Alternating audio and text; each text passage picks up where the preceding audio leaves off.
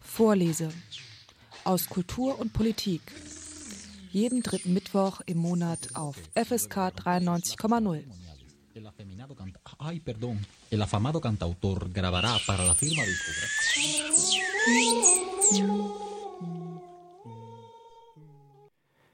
Der heutigen Ausgabe der Sendung Vorlese aus Kultur, Wissenschaft und Politik hier auf FSK 93,0 widmen wir uns voll und ganz der Hamburger Geschichte.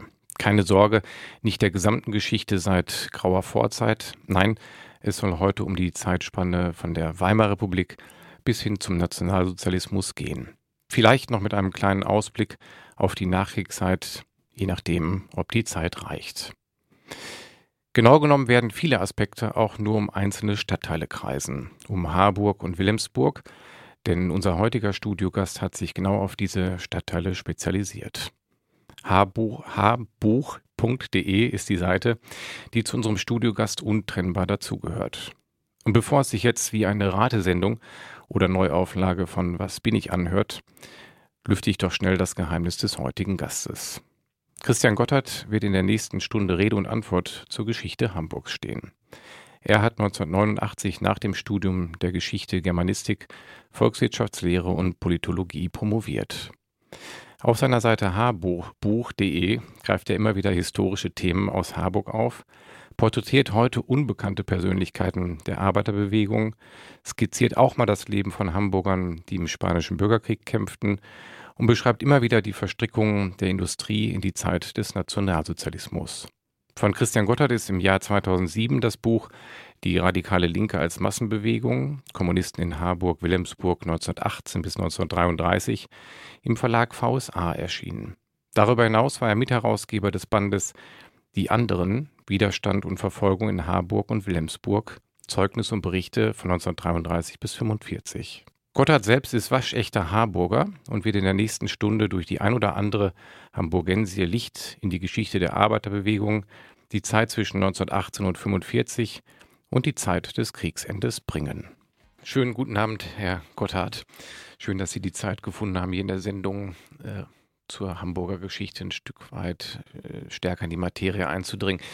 Ich hatte mit, dem, mit der Anmoderation ja Probleme mit der Seite Harburg buch.de, da muss ich wirklich langsam sprechen, damit es kein Zungenbrecher ist. Es ist von Ihnen eine ins Leben gerufene Seite, die sich mit Hamburger Geschichte beschäftigt. Wie, wie, kam es dazu? Wie sind Sie auf die Idee dieser Seite gekommen und äh, mit was beschäftigt sie sich genau? Ja, guten Abend erstmal. Vielen Dank für die Einladung. Haarbuch ist Produkt einer, einer Rückkehr an die Anfänge meiner Ausbildung. Nach einer langen und intensiven Berufstätigkeit in anderen Feldern kehrte ich zurück zu meinem Geschichtsstudium und meinen ersten Themen, die ich damals aus dem Bereich der Harburger Lokalgeschichte äh, genommen hatte. Das waren ähm, schöne Erfahrungen mit echter Archivarbeit. Ich konnte meine ersten größeren Arbeiten direkt im Archiv, im Staatsarchiv Hamburg mit schöner Unterstützung äh, des Archivpersonals in ausgesprochen befriedigender Weise äh, leisten. Und äh, das hatte sich dann später im Studium fortgesetzt und zu weiteren ähm, intensiven Erlebnissen geführt. Und das wollte ich nach der Berufstätigkeit einfach wieder aufgreifen, wieder aufleben lassen. Ich hatte zwischendurch immer schon auch größere Sachen geschrieben, auch wieder aus dem Bereich norddeutscher Regionalgeschichte.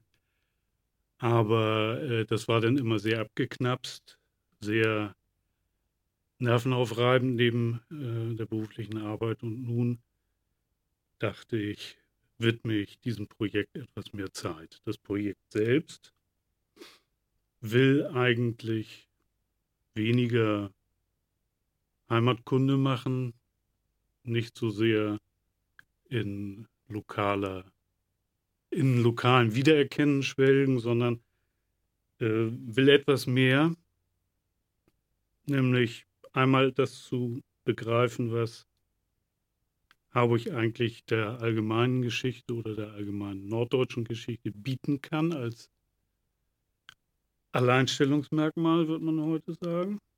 Das ist, um es gleich zu verraten, das ist die industrielle Struktur, der industrielle, der hochindustrielle, großindustrielle Charakter dieser Stadt, der Ausprägungen hat auf die Sozialstruktur, auf die Architektur, die Stadtentwicklung, die Alterskultur bis heute. Sowohl in den Teil der Kapitaleigner hinein, die Inhaber, Manager der Großindustrie mit ihren Bedürfnissen, ihren politischen Strategien und auf der anderen Seite die Arbeiterbewegung als Spezialfall großindustrieller, hochkonzentrierter Arbeiterbewegung, wie wir sie sonst nur in wenigen Teilen Deutschlands wiedererkennen, in Ruhrgebiet, in Berlin, in Hamburg auch zum Teil, aber in Harburg, obwohl ein kleinerer Ort, eben in sehr starker Ausprägung. Und sie, ich hatte auf die Seite so ein, Stück weit reingeguckt, wenn man da auf hbuch.de guckt, dann sind viele, ein Großteil der dort veröffentlichten Aufsätze von Ihnen, aber es gibt auch Menschen, die äh, sich an der Seite beteiligen und auch eigene Aufsätze schreiben. Also ist es schon ein Projekt, wo auch was offen ist, wo auch andere Leute dazukommen oder ist es eigentlich schwerpunktmäßig ihr eigenes, ihre eigene Seite, die sich mit ihren Ideen und ihren Artikeln speist?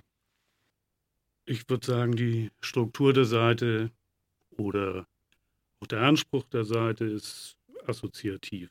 Das kann sich um die Wahl der Themen handeln.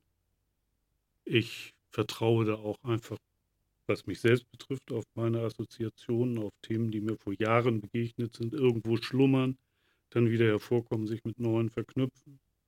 Und das Gleiche gilt auch für das Personal der Autoren. Wenn sich jemand angesprochen fühlt, einen Beitrag leisten kann, der sich verknüpfen lässt mit dem, was angesprochen ist, muss gar nicht Harburg sein, kann auch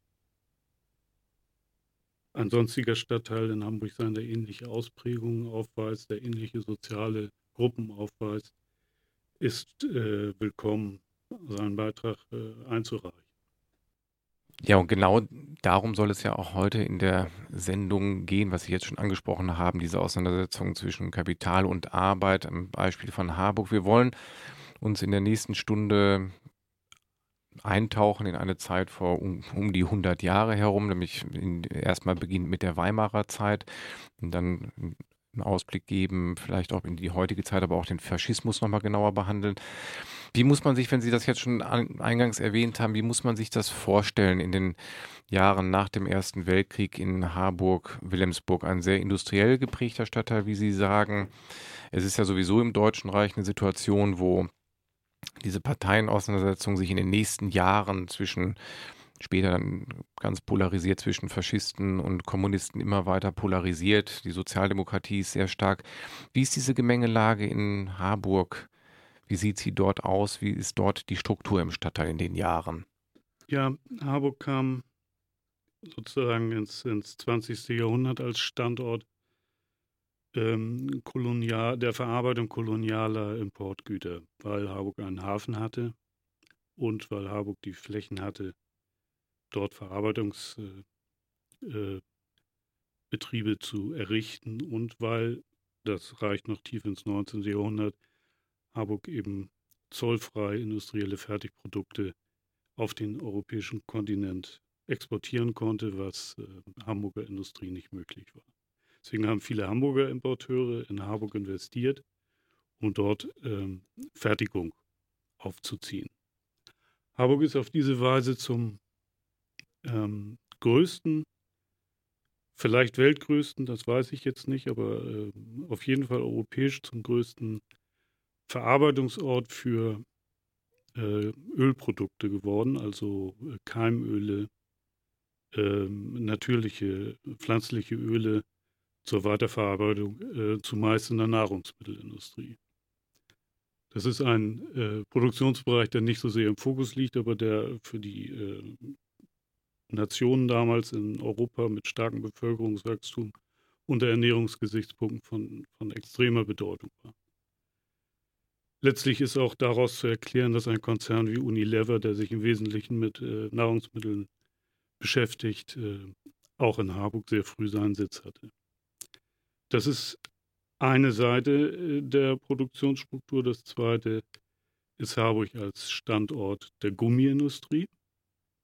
Auch die Gummiindustrie überschlägig der Chemieindustrie zuzuordnen, auf Basis vieler äh, neuer wissenschaftlicher Entdeckungen und äh, Patente ähm, wurde zum führenden europäischen Standort des Gummiimports und der Gummiweiterverarbeitung. In allen Facetten äh, der Gummiproduktion, Hartgummi, Weichgummi, äh, Versuche eben traditionelle Baustoffe äh, wie Metall und Holz zu ersetzen durch äh, auf chemischem Wege ähm, weiterentwickelte Rohstoffe. Ähm, da äh, zählt nicht nur das Gummi, da zählt auch etwa äh, so eine Art Kunststoff aus Casein, also aus, aus Milch im Grunde.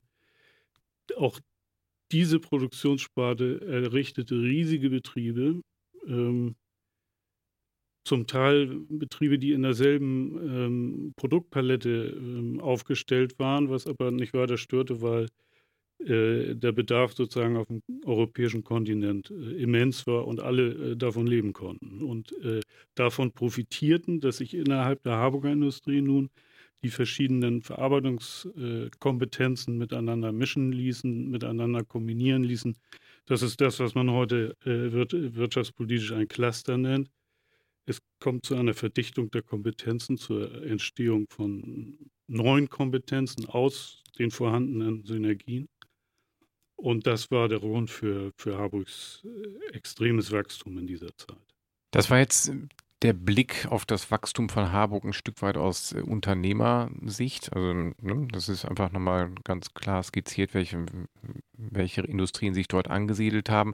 Damit einherging ja in, diesem, in dieser Zeit der verarbeitenden Industrie, in der Weimarer Zeit, auch der Zuzug und ähm, der Einsatz von Arbeitskräften auf der anderen Seite. Die Arbeiterklasse, von der wir heute so nicht mehr sprechen oder nur noch ganz selten sprechen in Deutschland, weil sich dann natürlich die industrielle Fertigung sehr verändert hat, war damals ja noch sehr prägend und noch sehr stark in der Gesellschaft vertreten. Wie war die andere Seite? Wie sah die in Harburg aus? Wie war das Arbeitsleben dort?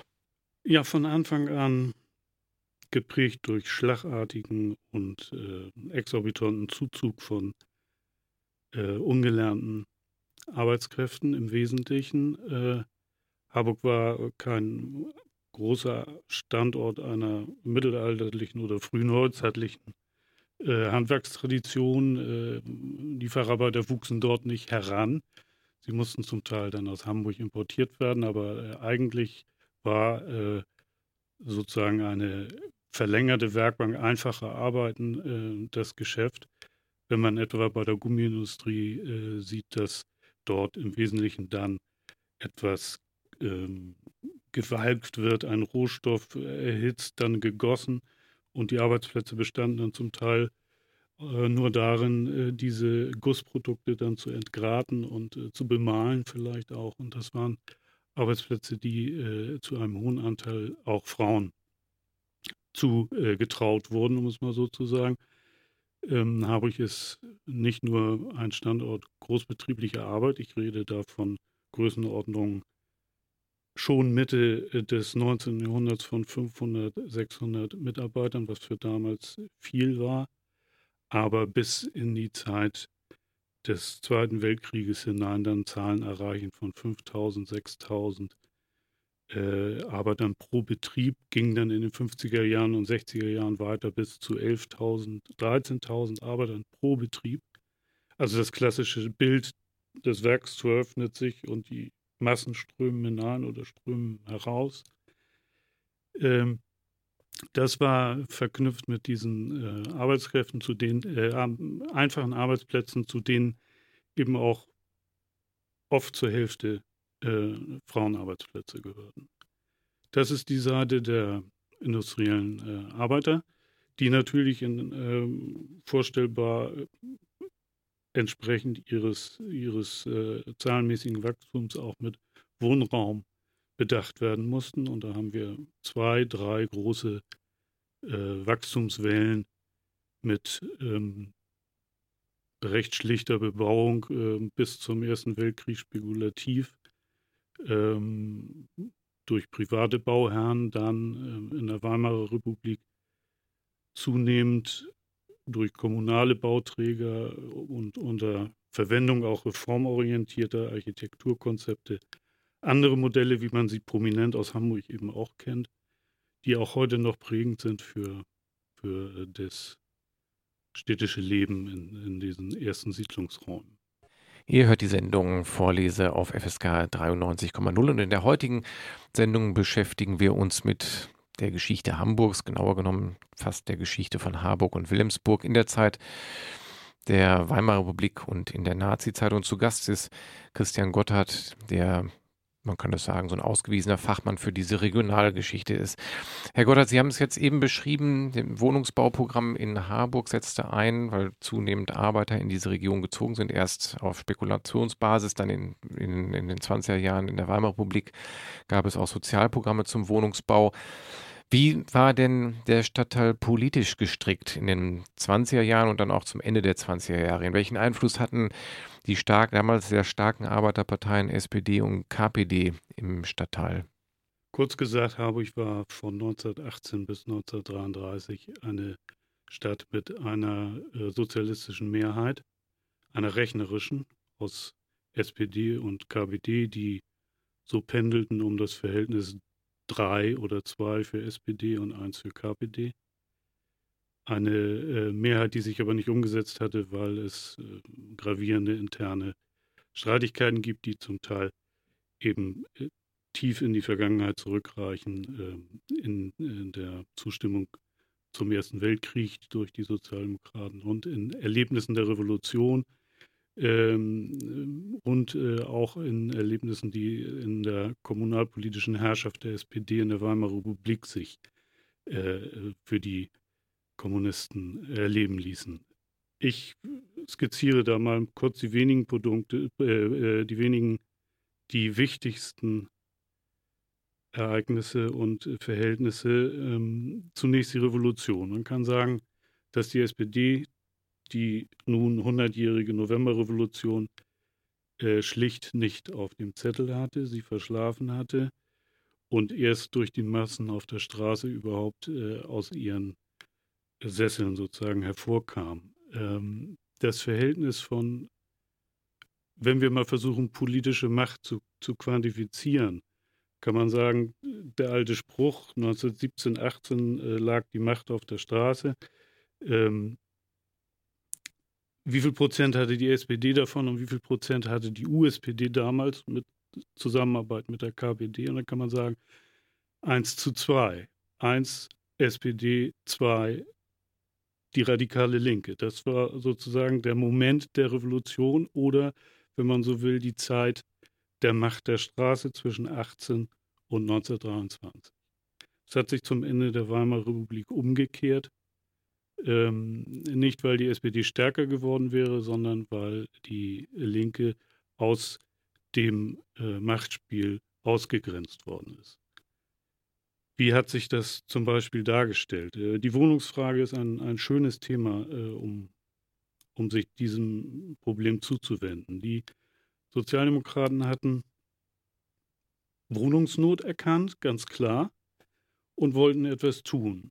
Sie wollten Wohnungen bauen die KPD forderte, die Kommune sollte selbst in Gestalt äh, kommunaler Gesellschaften in den Wohnungsbau einsteigen, um dieses soziale Problem zu lösen.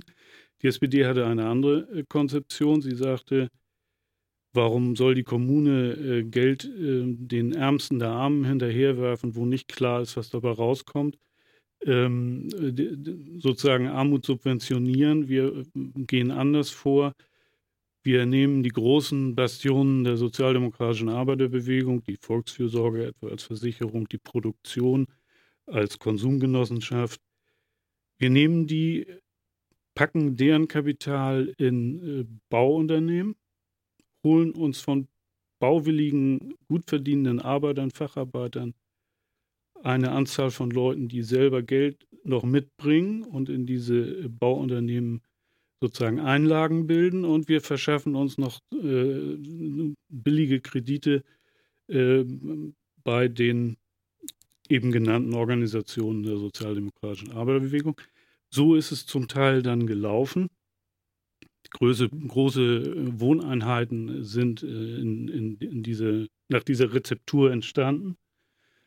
Und das Ergebnis war dann zum Teil recht eigentümlich. Es waren äh, keine klassischen Kleinwohnungen in großen Mietsblöcken, wie wir sie etwa aus der Jahrestadt oder aus Altona oder Bahnfeld kennen oder Barmbek, ähm, sondern es waren äh, zum Teil Straßenzüge, die gesäumt waren von putzigen kleinen Villen äh, mit riesigen äh, Gärten hinten dran, also man kann sagen auch verschwendetem Bauland.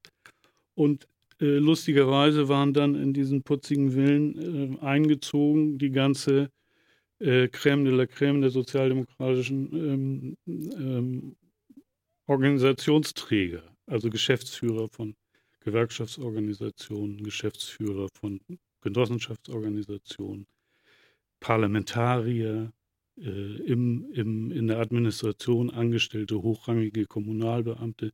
Das war äh, die Bevölkerung, die dann in diese ähm, spezifisch sozialdemokratische äh, Neubaustrukturen einzogen.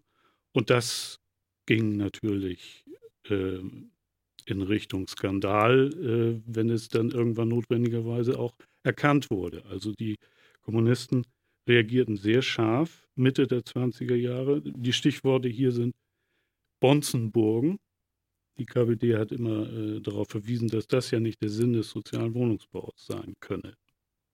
Das ist eine solche, solche ähm, Spaltung zwischen SPD und KPD, die real äh, auf politische Ursachen zurückgeht.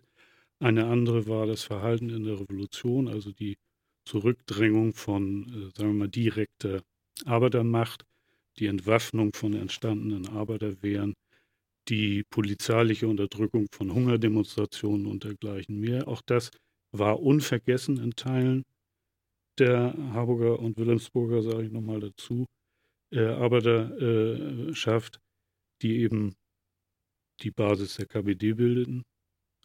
Und so kam es dann zum Ende der äh, 20er und Anfang der 30er Jahre zu einer vollkommenen Sprachlosigkeit zwischen diesen beiden politischen Bewegungen. Die äh, Kommunisten konnten die ähm, aus ihrem Sicht äh, Merkmale des Verrats nicht, nicht übersehen, wollten sie nicht. Und die Sozialdemokraten fanden, dass äh, die Kommunisten sowieso erstens keine Existenzberechtigung hatten, weil sie äh, eine Abspaltung ihrer äh, eigenen Partei waren und als solche nur die äh, Macht der SPD hinterrücks äh, unterminieren würden. Und äh, zum anderen äh, konnten die Sozialdemokraten mit den Kommunisten nicht reden, weil sie sie für charakterlich untaugliche Elemente hielten, Elemente des Lumpenproletariats, die jederzeit zum Klassenverrat bereit wären und so weiter. Also der, die große Tragik des äh, ausgebliebenen antifaschistischen Bündnisses im Jahre 33 geht eigentlich zurück auf politische Zerwürfnisse der 20 Jahre zuvor, die in diesem einen Jahr und in diesem historischen Moment sicher auch nicht zu kitten waren.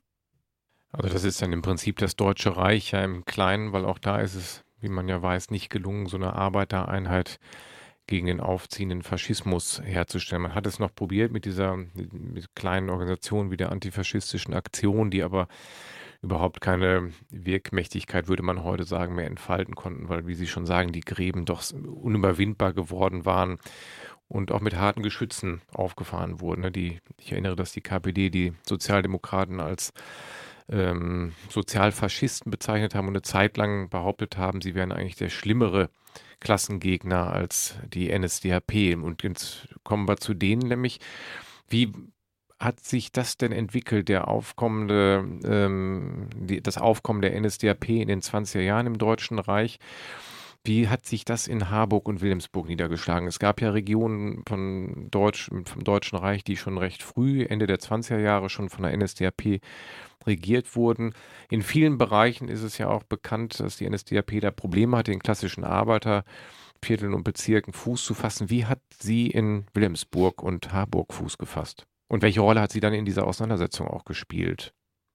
Die NSDAP ist in Harburg äh, gewachsen, indem sie re relativ spät, aber sehr nachhaltig wie ein äh, Staubsauger den gesamten Anteil des äh, bürgerlichen Stimmenpotenzials bei Wahlen, aber das ist ja auch nur ein Ausdruck für die, das politische Kräfteverhältnis jeweils, indem sie den gesamten bürgerlichen Anteil in sich aufgenommen hat und dadurch gewachsen ist. Wenn man die großen politischen Lager äh, sozusagen einfärbt und dann in der äh, Grafik äh, über den gesamten Zeitraum der Weimarer Republik abbildet, dann merkt man, dass der rosa-rote Block äh, in seinem Umfang relativ gleich bleibt. Es gibt unterschiedliche Verteilungen im Laufe der Jahre. Zum Ende hin hat die KPD der SPD sehr viel abgenommen, aber der Block beider Bewegungen bleibt gleich. Auf der bürgerlichen Seite verschwinden alle Liberalen. Es wächst die Deutschnationale Volkspartei als völkische Organisation zunächst, aber letztlich in den letzten Jahren gehen alle in der NSDAP auf. Wir haben also dann 33 eine Konfrontation von einer bürgerlichen politischen Kraft, die NSDAP heißt und in der Minderheit ist und der alten Arbeiterbewegung gespalten, die in der Mehrheit ist, aber nicht an der Macht. Dies kommt nicht aus den lokalen Verhältnissen, sondern hat mit äh, dem Aufbau eines faschistischen Staates nach dem Führerprinzip zu tun. Es gab ja dann auch gar keine kommunalpolitischen Kompetenzen mehr. Es war eine, eine Scheinveranstaltung des Kommunalparlaments. Es gab einen Reichsstatthalter in Hamburg, der dem Bürgermeister, der ebenfalls ein Nazi war, in Hamburg Weisungen erteilen konnte. Ähm, das wurde nachher dann für Harburg auch relevant, weil Harburg eingegliedert wurde in, in den Hamburgischen Staatsverband. Insofern war die Macht gesichert für die Nazis, wenn es ihnen gelang, die äh, Reste, die beträchtlich waren der Arbeiterbewegung, politisch vollständig auszuschalten. Und diesen Weg sind die Nazis gegangen durch persönliche und äh, blutige Verfolgung der Arbeiterbewegung in Harburg. Ich habe ähm, durch die Arbeit an dem Buch Die anderen, die Widerstand und Verfolgung zum Thema, das Widerstand und Verfolgung zum Thema hat, einen guten Überblick über Prozesse, Verurteilung in Schutzhaftnahme ähm, in den Jahren nach 33 von politischen Gegnern und kann ungefähr quantifizieren, dass ähm, nahezu oder gut 1000 Personen äh, im, nur im Stadtbereich Harburg jetzt ähm, Opfer von gravierender und zum Teil tödlicher äh, politischer Verfolgung geworden sind. Insbesondere der Funktionärskader der KPD und der SPD. Das ist sicher ein zentraler Hebel der äh, Machterhaltung für die Nazis gewesen. Ein, ein Terrorinstrument. Das hat auch, um, um diesen Ausblick gleich anzufügen, das hat Auswirkungen gehabt auf die ähm, Einschätzungen der im Widerstand tätigen ähm, Menschen, äh, die im Wesentlichen äh, auch aus der Arbeiterbewegung kamen. Sicher in Harburg und Wilhelmsburg den höchsten Anteil an Widerstandskämpfen hatte die Arbeiterbewegung. Und wir haben schon 33 und insbesondere dann 34 das Phänomen, dass das, was ich eben beklagt hatte über die Situation 33, nämlich die äh, fast unvermeidliche Spaltung zwischen Kommunisten und Sozialdemokraten, im Widerstand überwunden wurde, und zwar in einer äh, sehr absoluten Art und Weise, wie sie, da kann man sagen, für Harburg auch wiederum im deutschen Vergleich äh, selten bis einzigartig ist. Kurz gesagt, in Harburg kam es zur Herausbildung von Widerstandsorganisationen nach den ersten großen Verhaftungswellen der Jahre 33, 34, die Diese neuen Organisationsformen, die paritätisch besetzt waren aus Sozialdemokraten und Kommunisten und sich nicht als Bündnis dieser beiden Altparteien verstanden, sondern als eine neue. Eine neue Kraft, ähm, deren äh, Entstehung eigentlich alle Klardenkenden vor 33 schon erhofft hatten und deren Realität sie jetzt 34, 35 vor Augen sahen. Das ist eigentlich ein Kennzeichen des Widerstandes in Harburg und Wilhelmsburg, der auch Zeitgenossen äh, durchaus aufgefallen ist. Es gibt ja in den Memoiren von, von Herbert Wehner, der damals ähm, Leiter der illegalen KPD in Gesamtdeutschland war, ja Besuche in Harburg, wo er mit Widerstandsgruppen sprach, äh, wo er feststellte, das sei äh, doch etwas Besonderes, hier zur Hälfte Sozialdemokraten wiederzufinden. Ihr hört die Sendung Vorleser auf FSK 93,0 und im Gespräch mit Christian Gotthard haben wir eben das Ende der Weimarer Republik und den Beginn des Faschismus in Hamburg, im Speziellen in Harburg, schon näher beleuchtet. Am Anfang haben Sie skizziert, Herr Gotthard, dass die beiden großen Arbeiterparteien SPD, KPD in der Illegalität gut zusammenarbeiten, viel besser als vorher, wo sie sich aufs Blut bekämpft haben. In den nächsten Jahren gehen auch sogar einige Harburger in den spanischen Bürgerkrieg. Da gehen wir heute nicht näher drauf ein, aber wer, wen das Thema interessiert, sei nochmal auf die Seite harbuch.de. Jetzt kann ich es aussprechen, wenn ich langsam spreche, verwiesen, wo sie ja Lebensläufe nochmal sehr genau darstellen. Also das blenden wir aus, das kann man aber sehr, sehr gern bei Ihnen nachlesen. Wie entwickelt sich dann die faschistische Diktatur in Harburg im Kleinen? Ähm, in den ersten Jahren, sagen Sie, gab es viele Widerstandsaktionen, einen sehr aktiven Widerstand. Im Deutschen Reich war es dann ja so, dass durch den Terror, den permanenten Terror, die permanente Überwachung es gelingt, äh, den Widerstand zu brechen. Er wird wesentlich kleiner. Viele Menschen fallen dann doch auf Sozialversprechungen rein, fallen darauf ein dass es nach, in Anführungszeichen nach vorne geht. Wie entwickelt sich das in Harburg weiter? Wird der Widerstand bis zum Kriegsbeginn gebrochen oder bleibt er bestehen in der Illegalität? Ja, in kurzen Etappen vielleicht einmal umrissen. Der Widerstand beginnt als Fortsetzung der offenen politischen Arbeit, zum Teil sogar mit Straßendemonstrationen. Das wird durch die Verhaftung, Verurteilung, ein blutiger Lernprozess, äh, äh dort sich umzuorientieren. Es kommt zu Gruppenbildung, die aber aufgrund der fast vollständigen Infiltration der äh, äh, linken Strukturen äh, meist durch wiederholte Verhaftungswellen äh, ausradiert werden.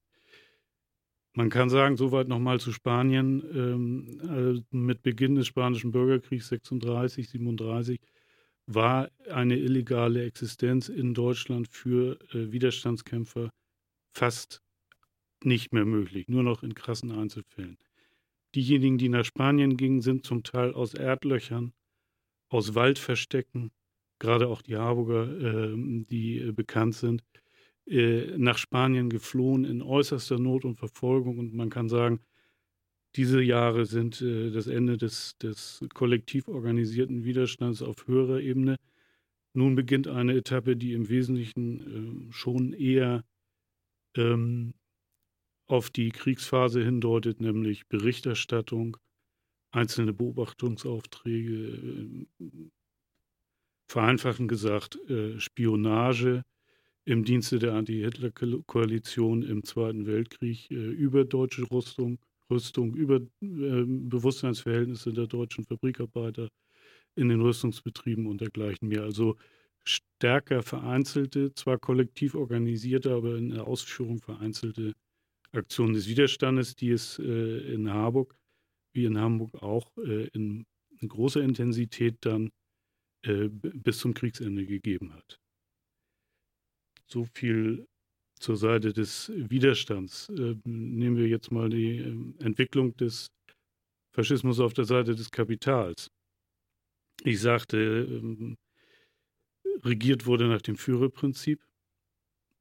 Das ist richtig, aber äh, daraus kann nicht wie so oft in äh, verschiedenen Publikationen der Schluss gezogen werden, die Unternehmer hätten schrecklich zu leiden gehabt, weil sie nicht mehr der Herr im eigenen Hause waren. Äh, diese Krokodilsträne kann man vergessen. Führerprinzip hieß, den politischen Rahmen festzulegen, die politische oder kriegswirtschaftliche Zielsetzung und zu sichern, dass alles, was man bei der Industrie in Auftrag gab, auch bezahlt wurde. Das war sozusagen die finanzwirtschaftliche Leistung des Faschismus, den Profit ähm, ihrer Bestellung ähm, bei den äh, Unternehmen auch abzusichern. So. Und der Rest, wie die Produktion organisiert werden musste, wie auf die kriegswirtschaftlichen Ziele hin produziert werden sollte, das war Aufgabe der Selbstverwaltung, der ähm, industriellen Wirtschaft, wenn wir diese jetzt mal im Blick nehmen. Und äh, das führte dazu, um es ganz einfach zu machen, dass ähm, in den entsprechenden ähm, kriegswirtschaftlichen äh, Organisationsebenen, zum Beispiel auf der Ebene der ähm, Reichsführer für bestimmte Produktionssparten oder für bestimmte Rohstoffgruppen, dann äh, die Chefs äh, der entsprechenden Großbetriebe auftauchen. Also die Harburger äh, der Vorstände äh, der Gummiindustrie, äh, insbesondere der Phoenix Gummiwerke, waren prominente äh, Mitarbeiter entweder der Selbstverwaltung der Wirtschaft in Branchen oder der staatlichen Stellen, die mit diesen Selbstverwaltungsinstanzen der Wirtschaft zu verhandeln hatten. Oft saßen sich also die Angehörigen desselben Vorstands an beiden Seiten des Verhandlungstisches und handelten aus, welche Mengen an Rohstoffen zu beschaffen waren, ähm, wie viel jeweils die einzelne Fabrik oder ihr Konkurrent davon bekam, um das zu liefern, was die Wehrmacht für ihre äh, Ziele brauchte. Rohstoffe ist ein schönes Thema, um dann auch auf die Rolle der deutschen Wirtschaft und der Betriebe, der Industriebetriebe im Ausland, im besetzten Ausland äh, zu kommen. Dass äh, die Besetzung dieser äh, Länder von den westeuropäischen wie Belgien, Frankreich ähm, bis hin äh, zu den Eroberungsgebieten im Osten hatte ja auch vorrangig den Sinn, für die Kriegsführung erforderliche Rohstoffe ähm, zu generieren, äh, die eben ansonsten nicht mehr frei handelbar waren und in den Blockaden der Alliierten äh, hängen geblieben sind. Und äh, hier erleben wir, dass in den Kriegsjahren die Vorstände der Harburger Fabriken in der europäischen ähm, Peripherie Deutschlands herumreisen und dort aus der Position des Besatzers den ähm, dort ansässigen Konkurrenzunternehmen äh, alle Entscheidungsbefugnisse nehmen, ihnen äh, Ziele setzen, ihnen Verträge diktieren, sie zum Bestandteil der deutschen Kriegswirtschaft machen. Ganz kurz einmal ein, muss ich da einmal einhaken, das bezog sich aber immer noch auf diese Gummifabriken schwerpunktmäßig in Harburg, die dann für schon auf Kriegsproduktion umgestellt waren. Also Lkw-Reifen, jetzt mal salopp gesprochen, stelle ich mir als erstes vor. Oder wie muss man sich das vorstellen? Ja, es waren ähm, Lkw-Reifen vor allem, ähm, die auch zum Teil jetzt insbesondere im Russlandfeldzug ähm, aufgrund ihrer äh, synthetischen Herstellungsweise gar nicht die Eigenschaften hatten, die äh, echte Gummireifen hatten und deswegen häufiger ersetzt werden mussten. Es sind aber auch ähm, jetzt rüstungswirtschaftlich äußerst relevante äh, Bauteile wie Dichtung, ähm, Dämmungsmaterialien und dergleichen mehr, äh, auch für, für hochkarätig komplizierte äh, Waffensysteme äh, dabei zu berücksichtigen, bis hin ähm, zu einfachen Sachen wie Gummistiefel, Gummimäntel für die Massen der Soldaten oder wie ähm, Gummihandschuhe für äh, die Arbeiter der chemischen Industrie und dergleichen. Also war absolut äh, kriegswichtig, dieses Material, und entsprechend waren die Vollmachten und die, äh, die ähm, ja, opulenten äh, Aktionen der äh, Gummiindustriellen in, im, im Ausland. Also insbesondere betroffen waren die Länder Belgien, wo die Gummiindustrie praktisch verdeutscht wurde, in äh, Frankreich, wo die großen Firmen wie Michelin äh, Verträge diktiert bekam. In den baltischen Staaten beispielsweise in Riga, wo äh, führende ähm, russische Gummifabriken ansässig waren, wurden diese von dem Harburger Gummibetrieb Phoenix kurzerhand übernommen und äh, dann mit Arbeitskräften aus dem Riga Ghetto äh, betrieben. Das äh, ist, glaube ich, weiter äh, nicht notwendig zu konkretisieren. Das Riga Ghetto ist eines der grausamsten und widerwärtigsten äh, Erscheinungen der Geschichte in den äh, besetzten Ländern und ähm, es sind dort unzählige ähm, jüdische Familien, gerade auch aus Hamburg und aus äh, Westdeutschland, äh, zugrunde gerichtet worden. In Prag wurde eine Gummifabrik, die sich äh, kurz davor vom äh, Einmarsch ähm, Michelin gebaut hatte, einfach auch von der Phoenix übernommen und weiter betrieben. Also das ähm, äh, macht nochmal deutlich die, die, die kriegswirtschaftliche Einheit zwischen äh, deutscher Industrie und äh, faschistischer Führung und Wehrmacht, die gemeinsam eindeutig denselben Zielen folgten. Nicht etwa einzelunternehmerische äh,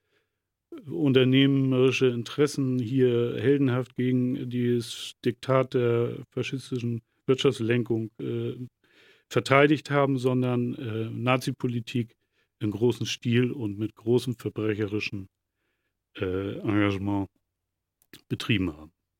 Dann bleibt da jetzt zum Ende der Sendung noch eine Frage, die mir noch durch den Kopf geht. Sie haben es geschildert, das hört sich nach einem gut funktionierenden System an, der Ausbeutung, die sich dann auch auf den europäischen Kontinent ausdehnt. Da wir jetzt viel die Arbeiterparteien beleuchtet haben, gab es gegen diese Kriegswirtschaft in Harburg Widerstand oder war der auch komplett zum Erliegen gekommen? Wir können vielleicht in den letzten Jahren des Krieges eine, ähm, ich sprach vorhin von Etappen des Widerstands, wir können eine weitere Etappe finden oder benennen, das ist äh, Solidarität im Kriegsalltag, die auch unorganisierte Menschen, äh, politisch nicht organisierte Menschen äh, leisteten, insbesondere gegenüber den großen Gruppen an Zwangsarbeitern, die damals in den Betrieben arbeiteten. Es war anders als äh, noch im Ersten Weltkrieg, wo es große Belegschaften mit deutschen Facharbeitern gab, die einfach dann äh, nicht eingezogen wurden, gab es im, im Zweiten Weltkrieg äh, doch sehr starke Verluste an qualifizierter Arbeitskraft in den Fabriken durch die Einziehung der Wehrmacht. Es gab sozusagen auch die klassischen äh, linken Arbeiter gar nicht mehr in den Fabriken, sondern äh, dort waren ähm, weitgehend auch Frauen aus, äh, äh, aus der einheimischen Bevölkerung und ähm, äh, Kriegsgefangene und äh, Zwangsrekrutierte äh, aus äh, den Ländern West- und Osteuropas eingesetzt. Und hier haben wir durchaus die, die Wahrnehmung machen können, dass ab 1944 deutlich die, auch die Gewalt des Naziterrors über die Menschen äh, abnahm. Nicht, weil die Gewalt selbst abnahm, sondern weil die Angst vor dieser Gewalt oder die Hinnahme äh, geringer wurde. Wir haben mehr, mehr Akte selbstverständlicher Unterstützung von, von äh, leidenden äh, Zwangsarbeitern, die natürlich auch von der äh, Nazi- Polizei und äh, Gerichtsbarkeit wahrgenommen und äh, bestraft wurden, aber die trotzdem immer wieder und immer mehr stattfanden und ähm, Anweisungen ähm, des niederen Nazi-Personals sozusagen gegenüber der Bevölkerung auch auf immer mehr spontanen Widerspruch stießen. Herr Gotthard, an dieser Stelle endet leider schon unsere Sendung. Man merkt, das ist ein Thema, wo wir eine ganze Einheit draus machen können. Ich möchte an dieser Stelle Ihnen ganz herzlich danken, dass Sie hier einmal ausführlich zu diesem Thema mit mir in dieser Sendung Vorlese gesprochen haben. Bedanke mich ganz herzlich für die Teilnahme und wünsche Ihnen für die weitere Forschung alles Gute und viel Erfolg. Ja, gerne. Vielen Dank.